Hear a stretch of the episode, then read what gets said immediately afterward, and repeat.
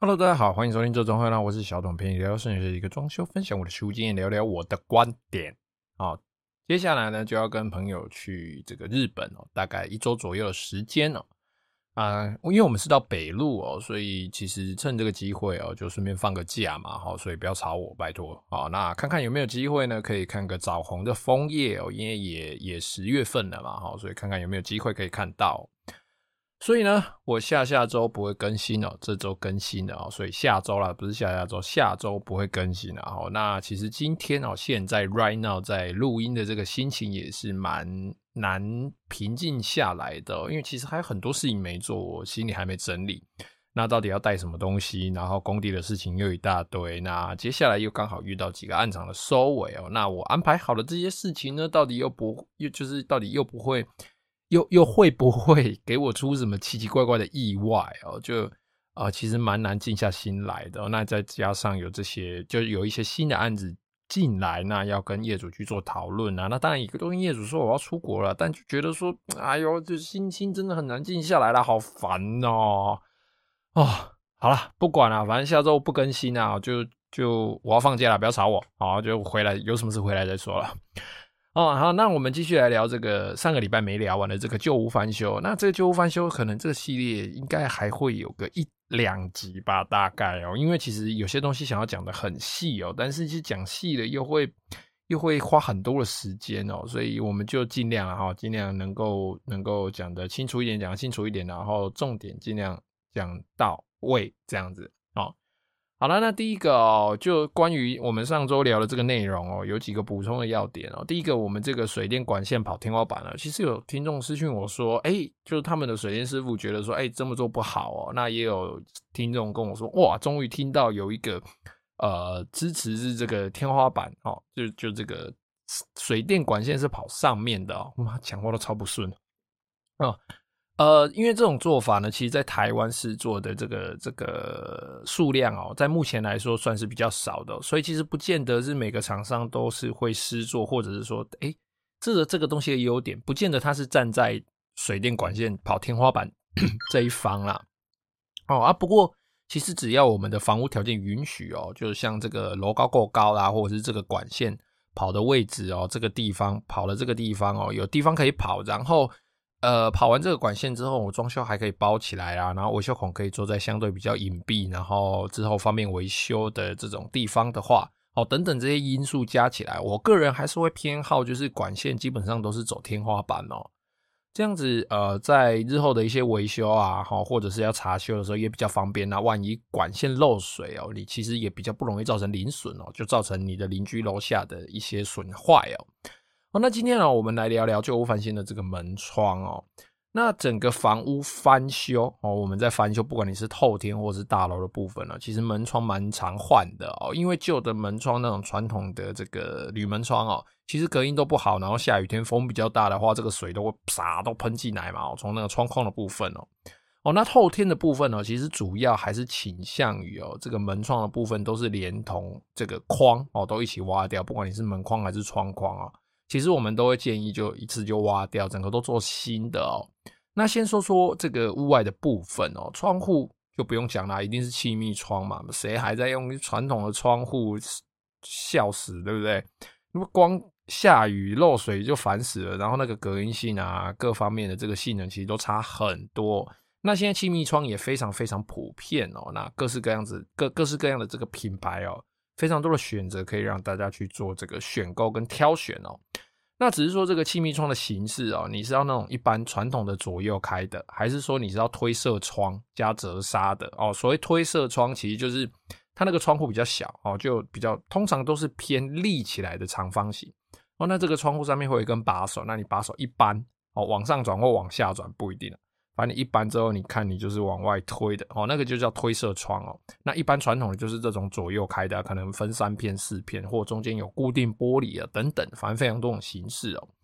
那窗框的部分哦，其实最好连同防水一起做处理哦。那我们在透天的部分，然后我们在窗框挖掉之后，窗框的内部哦。呃，这个窗框立上去之后，这个内部哦，窗框的里面哦，就跟水泥接触的那个地方哦，其实是要由这个窗户的厂商哦，或者是窗户厂商配合的泥作师傅或是泥作师傅，反正就是泥作啦哈，他要去做这个水泥灌注的，他要把这个铝框里面这个空心的部分用水泥把它灌满哦。那完成之后，再连同这个屋外的防水哦，一起做到窗框的这个边缘哦，然后到最后外部的这个粉光面啊，不管贴瓷砖或做防水漆等等之类的，不管，反正弄完之后呢，这个窗框的外部在最后收尾打上矽利康哦，打上这个水利康哦。那窗框内部哦，就是在室内的部分哦，其实通常我们下面这个缝隙都会留好哦，然后这个泥作师傅在刚刚讲了嘛，灌完窗框里面这个水泥之后呢。会请他抹平哦，然后最后最后和那个缝就这样留着了哦，那个水泥缝就这样留着。最后最后呢，就是有粉光或者是啊、呃、P 图的这个油漆工班哦去做拉拉直，去做这个窗框内部窗框的这个收边哦，这样收起来比较漂亮，比较直线哦。那那个高度啦、斜度啦都可以自己控制哦。那另外哦，在这个窗户内人的部分哦，就是除了外窗框之外，里面那两片动来动去的啦。哦，这个窗框内人的部分哦，我们就要考虑一些功能性哦，像是你玻璃的等级哦，你玻璃要不要强化？你玻璃要用五 mm 或者是八 mm 或十十 mm 啊？通常没有用到十 mm 啊，十 mm 都比较重一点哦。那像有一些玻璃，你要不要反射哦？就是外面看不进来，里面看得出去的那一种。但是呢，这种玻璃呢，之前有讲过嘛，哦，这种玻璃其实它主要是光线的这个折射啦。所以你在晚上的时候，如果晚上室内比较亮哦，外面比较暗，那就变成外面可以看进来，看得到你的剪影，但你里面看出去哦，你会看到那个玻璃反射出你自己的样子哦，它会变成镜子哦。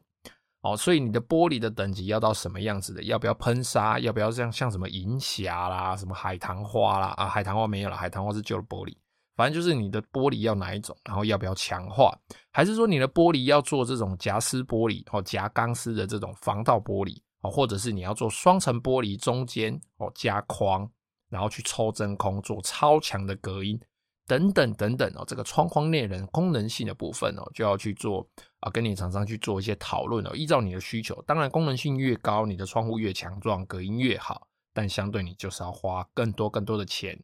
那再来哦，你的这个窗框内人哦，它可能会会有一些其他附加的功能，例如安全锁。然后像有的小孩很皮嘛哦，窗户打开就想要往外爬哦，那这个窗框内人的部分其实它可以做一个锁定锁。你那个锁定锁一打开之后，你这个窗户不管你往左开或往右开，它最多最多可能就只能开个十公分或十五公分哦，或者是这个窗框它可能本身会有一些防坠的一些机制，而这个窗户。比较不会往外掉，但相对拆也比较难拆啦。过年要拆起来洗窗户嘛，它相对会比较难拆哦。或者是我这个窗框要不要锁定功能？有的一锁定哦，你可能要拿钥匙，或者是拿一些呃相对比较麻烦的器具才能够把这个窗户打开哦。其实主要都是为了安全哦，所以这这些窗框才会做这一些功能的这种设定哦。那再就纱窗的部分哦，纱窗你要在这一个窗框的玻璃里面还是玻璃外面哦？现在我一般都会业主，呃，我都会建议业主，这个纱窗就把它做在玻璃里面哦，因为其实现代人因为空气脏，哦，空气非常非常的脏，所以现代人呢，其实他开窗户的这个机会是越来越少哦，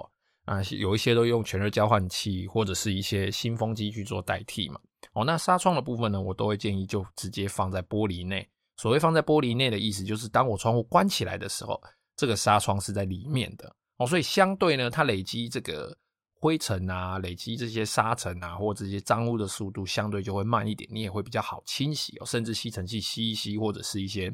啊、蒸汽清洗功能的一些家用的机器，就可以把这个纱窗洗洗干净了哦，不用像以前哦，那个纱窗拆起来要拿去阳台洗啊，洗的整个都乌漆嘛黑的啊，感觉怎么洗都洗不干净啊，洗半天啊，弄得全身都是这样，非常非常的麻烦哦。那另外哦，在大楼或是公寓的翻修，可能会因为你的这个大楼的外观哦不能够做改变，所以你没有办法去拆除窗框，而且因为你拆除窗框可能会去影响到楼下哦，因为这个外墙的部分嘛，哦，你这个瓷砖可能会掉啊等等哦，各式各样的因素哦。总之呢，你这个窗框是无法拆除的，甚至你新的窗户，即便你用上去的，你还是得用同色系哦，大家都灰色，大家都银色。或大家都红色、白色、绿色，随便，反正你就是要跟大家一样哦。所以呢，我们在做大楼或是公寓的这个窗户翻修，都会使用所谓包框的工法哦。那这种工法呢，其实就是在原来的这个窗框上，就粘在水泥的那一层窗框上，再包上一层新的窗框。所以你的窗户可能就会变得比较小哦，但这是没有办法避免的啦哦。那这个窗框呢，装上去之后呢，哦，它就用可以用来搭配新的窗户内人哦，所以它一样可以达到气密窗，达到防盗或者是其他的这些功能性哦。其实它就是在旧的，不管你这个窗框哦，旧的是什么样子的窗户，总之你包上去的新的这个窗框呢，它就是新的哦，气密窗的这个窗框哦。哦，那只是说差别。在于说你有没有把这个旧的窗户挖掉，或者新的窗框有没有灌水泥这样子而已。包框哦，其实要注意的是哦，这个窗框因为它是包上去的，所以里面如果说空隙很大的话哦，比如说打发泡或者是打一些防水胶或打水力控随便，反正里面呢包含锁的地方哦，固定这些窗框的地方哦，还有这个胶一定要打确实哦，一定要打确实，要打到不一定说一定要打到百分之百满啊，但就尽量打饱满一点。然后呢，这个窗框包框的这个边缘哦，这个水力控跟防水胶一定要做确实哦。其实哦，遇到很多这种啊包框的厂商或者这种包框的做法哦，它有的时候会因为这个旧窗户哦，旧的这个窗框哦，它的矽利康它可能没把它挖掉，或者是说它为了施工方便哦，为了算是呃就懒惰了哦，就懒惰，为了方便了哈。那它这个新的水力控就在打的时候打得比较不完全哦。那可能在一次下雨哦，下比较大的雨，或者是风比较大，把雨水带进来之后，这个窗户新的窗框哦，它就开始漏水哦。它会从这个旧的窗框跟新的窗框中间的空隙，水就会跑进来哦。所以记住哦，这个水力控跟这个防水胶一定要打得非常非常的确实哦。那再来说说室内的部分哦。那室内的部分哦，其实我们的这个房间门哦，跟厕所门的这个门框，其实都是可以直接拿掉换新的哦。那房间门框其实很简单哦，不管你地板有没有做，你这个房间门框就是立上去就立上去而已，反正它就是嘟到地板，嘟嘟嘎巴哦，就是嘟到密，嘟到你到最后那个小小的缝，地板歪歪的就打水力控这样子哦，那个算是比较简单的。但是厕所门框哦就要特别注意一下哦，因为厕所门框在我们拆除完毕之后，你在水泥准备打底的那个 moment 哦，在你这个水泥准备要。打底准备要做防水了嘛？好，在那个时间哦，你这个窗框就要，呃，这个门框了，不是窗框，这个门框就要一并的把它立好、安装好了。这样你泥做在打底的时候呢，哦，它的这个门框、厕所门框就可以一并跟打底一起做起来，顺便把它固定好，然后顺便在做防水的时候呢，可以连同门框的边缘一起做进来哦。如果这个东西没有弄的话，你的门框跟水泥中间那个缝，以后在用水的时候。其实会有蛮高的几率是可以渗水渗，哎，是会渗水渗出来的哦。那如果说你的厕所门的门框下面哦是会做一个人造石门槛的哦，那记得哦你在做水泥打底的时候，一定要先做一个防水墩，做一个止水墩翘起来，就翘到你的这个人造石的高度再少一点点，可能少个一两公分、两三公分这样子，反正就是要少一点点，以防止之后你在洗澡或在你在厕所用水的时候。这个水哦，因为你在用的时候，那个水会渗到瓷砖下面嘛，哦，但是它会被防水层挡住。瓷砖跟这个防水层中间是有一层沙的哦，因为大部分我们在做厕所还是都做所谓的扫地，就软底哦。那软底呢，它的防水层就是在那一层软底的下面哦，所以瓷砖跟防水层中间还会有一层厚厚的沙子。那你在厕所用水的时候，这个水其实它就有机会会跑到这个沙层中间了。那如果你在门框门槛下，你没有做好这个止水墩，哦，那这样子水很有可能哦，就会在你这个厕所完工之后，你开始在用的时候，这个水就会从那个那个门框跟人造石的那个门槛旁边的那个缝就会跑出来哦，因为它是从中间跑出来，这个时候你要换就很麻烦很麻烦了，你就要把那个人造石挖掉，然后从那个面再重新做一次防水跟这个止水墩，然后再把人造石盖回去哦，把这个门槛盖回去哦。会很麻烦哦，所以记得哦，如果你在做厕所门框的时候，记得中间一定要先做这个止水墩哦。那再来哦，门片的部分哦，其实厕所门大部分都是 PVC 或是 ABS 啊。总之，只要你的厕所门有防水哦，或者是说哦，你有做干湿分离，那你干的这边用水量其实不是那么大，比较不会喷到水的话，那当然你就可以选择其他的材质哦。那一般来说，最常用的还是这种 PVC 跟 ABS 的这种塑胶门。那房间门的话呢，其实不管你是木工定做的，还是各种工厂的这种木门片哦，其实你只要稍微注意一下材质就可以了。你要木纤门，要实木门，或是要木工定做的门，中间要不要夹这个隔音棉，夹这个矿纤棉哦？这个就是跟你的设计师哦，跟你的同胞讨论好，你的隔音要做到多好哦，你的隔音效果要多棒哦，门关起来，外面问你要不要吃哈密瓜，你们都听不到这样哈。哦，那至于呢，哦，我们的门锁的部分哦，其实因为一般的门锁现在都非常非常普遍哦。我这边要提的是电子锁，那因为电子锁大家在用，我现在用的这个这种。呃，算是使用的频率算是越来越高，大家用电子锁都越来越频繁哦，甚至现在连一般的房间都会装电子锁。所以哦，你在安装电子锁，除了你自己想要的功能哦，不管是这个 Face ID 哦，比较厉害的，现在有 Face ID 的哈，或者是你要指纹、你要蓝牙、你要手机、你要什么卡片，乱七八糟的。除了这些功能之外哦，你一定要注意一下哦，你的门片厚度是不是符合规格。哦，那如果你有要装电子锁的话，记住你在前面规划的时候，一定要跟你的设计师或是同胞先讲好哦，避免第一个它的门框哦设定的太薄，导致你的这个电子锁没有办法安装，或者是门片哦，因为门片可能会受到门框的这个厚度去做影响哦，所以你的门片跟门框哦的这个规格哦，一定要啊先查好哦，你电子锁安装的这个门片的规格哦，所以你才不会导致说你门片太薄太厚，或者是。你门框留的就只能做薄门片的哦，或者是门片厚度做的太厚，电子锁没办法安装，一定要注意这一点哦。再来啊，我们聊聊关于这个油漆、油漆的部分，墙壁油漆的这个部分哦。现在大家都用乳胶漆，乳胶漆真的很棒，非常棒哦，无毒，然后有一定的抗裂性，然后漆面细致，颜色多，可以自己调色啊，等等啊，然后没有臭味啊，然后自己又好修补啊。但是哦，如果你在整修你家的时候，你并不是把你并不是把所有的这个墙壁外面的这个水泥皮全部都打掉，然后重新粉光，再重新 P 图打底，重新做油漆的话，如果你不是这样哦，因为这样做会花很多钱哦，连我自己的案场我也不见得一定都会这么做，或我自己的房子我不见得一定都会这么做哦。那其实大部分大家都是既有的墙壁油漆还留在上面，打管槽该打的地方打一打之后，旧有的部分就是直接。覆盖新的油漆上去哦，看有没有 P 图啊，随便，反正就直接盖上去嘛。哦，这时候如果说你是使用乳胶漆，那可能就会产生一些问题哦。哦，那这个原因哦，它可能会产生一些翘，就是翘曲啦，哦，就翘卡啦，然后壁窟呀裂开，然后那个油漆剥落的问题哦。那为什么会这样啊？因为这个原因在于说，哦，你这个这个旧的墙壁旧有的油漆，它底部会有一层皮土，那可能因为时间的关系，或者是你施工过程。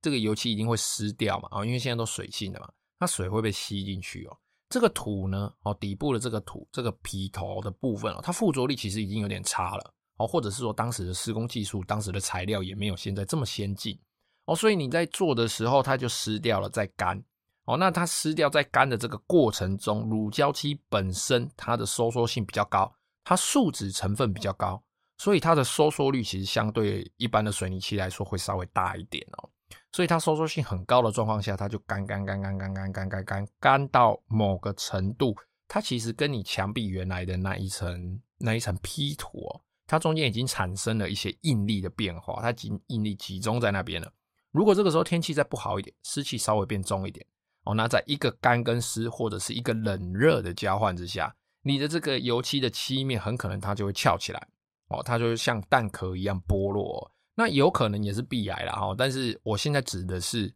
油漆剥落本身的部分哦。那个剥落的部分，其实你给它拿起来，你仔细的去摸它哦，它的背面哦，其实它不是跟旧的油漆脱离哦，它是跟旧的油漆底面的那一层土脱离，摸起来都粉粉的哦。那个就是它的土的这种胶质哦，已经已经算是退化了哦，它没有办法再顺利的再附着在你原来的墙壁上了哦，所以它一。就会有一定的几率把旧的漆面从旧的水泥的 P 土那一层直接拔起来，直接掉下来哦，然后都都会长得有点像干裂的那个状况一样，像龟壳一样哦，一区一区一区的哦，那就小小的一个范围而已哦。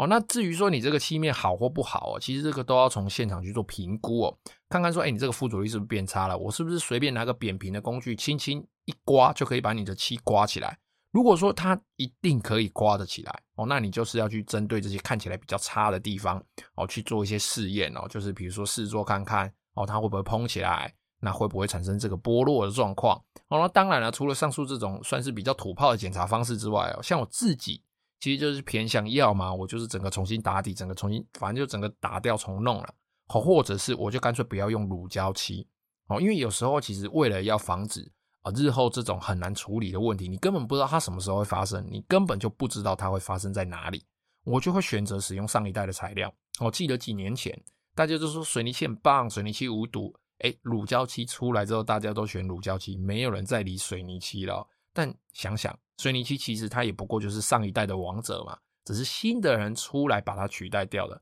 所以水泥漆并不是不好哦，只是说，哎，它只是呃事过境迁了哈。所以像我自己，哎，当我知道我的墙面可能是水泥漆哦，我可能要选择一个呃收缩性比较没有那么高的漆面来做的话，那我就会选择水泥漆来做施作。并不是说使用水泥漆就一定不会产生这种收缩裂开的问题哦，只是说我们在做翻修，至少我要向业主交代